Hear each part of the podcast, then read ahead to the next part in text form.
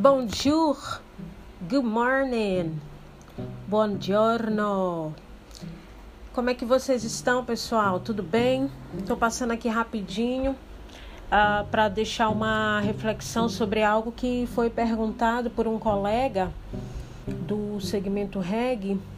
É, ele se chama Brad Marley e perguntou para mim qual seria a diferença entre o reggae baiano e o reggae maranhense?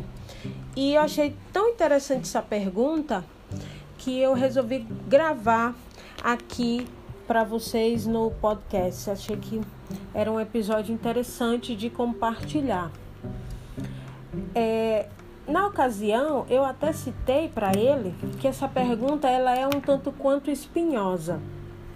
Porque vejam bem, eu comecei a minha carreira em São Luís do Maranhão.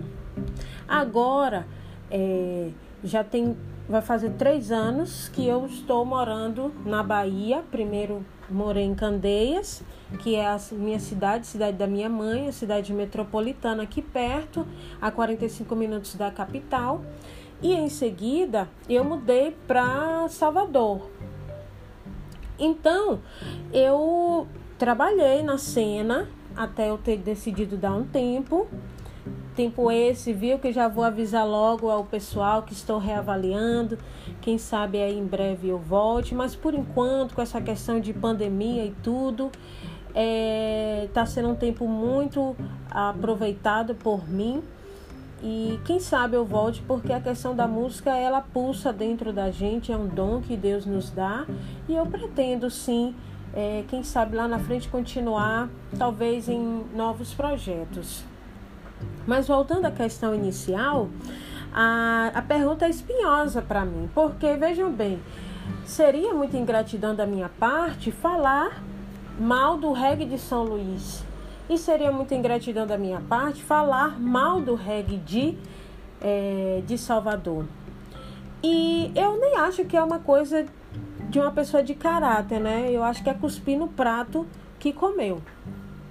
Então, eu acho o seguinte: cada local tem suas características.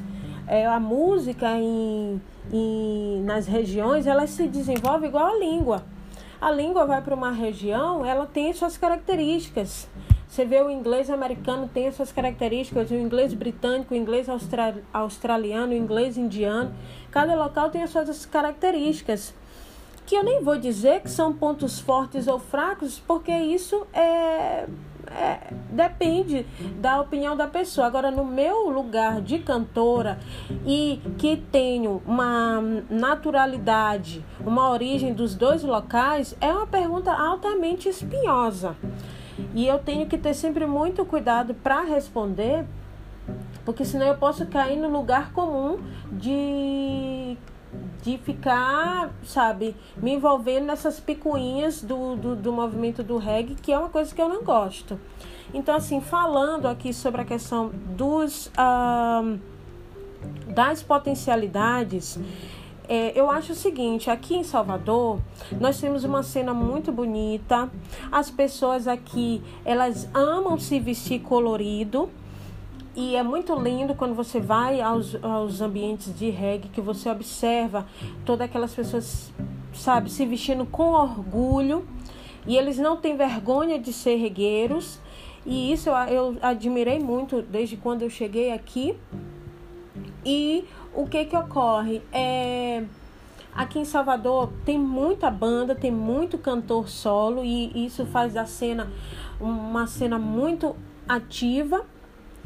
E a mensagem do reggae baiano, ela contém muito da filosofia racha, porque nós temos aqui também uma, uma, um segmento é, que possui muitos rastafares, coisa que já não acontece em São Luís. Em São Luís, é, não tem tantos rachas, tem muitos dreads, porque como a gente sabe, o dread nem sempre ele é rasta, porque, porque ser dread, usar dreadlock é usar o cabelo. Ser rasta é a questão da filosofia de vida. No entanto, aqui na Bahia existe também essa questão de que todo dread eles chamam de rasta. E daí o que, que ocorre?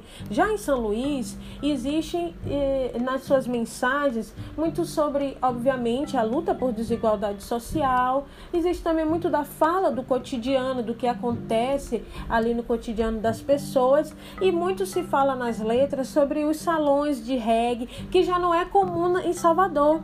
Em Salvador, você não acha locais fixos para sabe, dançar um reggae. E isso tem muito em São Luís. Você, você, antigamente, se você ia dia de segunda, tinha um local de reggae, mas até hoje, ah, se você for em São Luís, tem um, tem um reggae para você curtir no sábado, tem uma regueira para curtir no domingo, porque tem vários bares por toda a cidade tocando reggae o tempo todo. E aqui já não tem isso. Se você chega em Salvador e quer curtir um reggae, você vai ter que esperar um evento, um show, porque não tem um bar assim que esteja tocando sempre, que seja só exclusivo do reggae, né?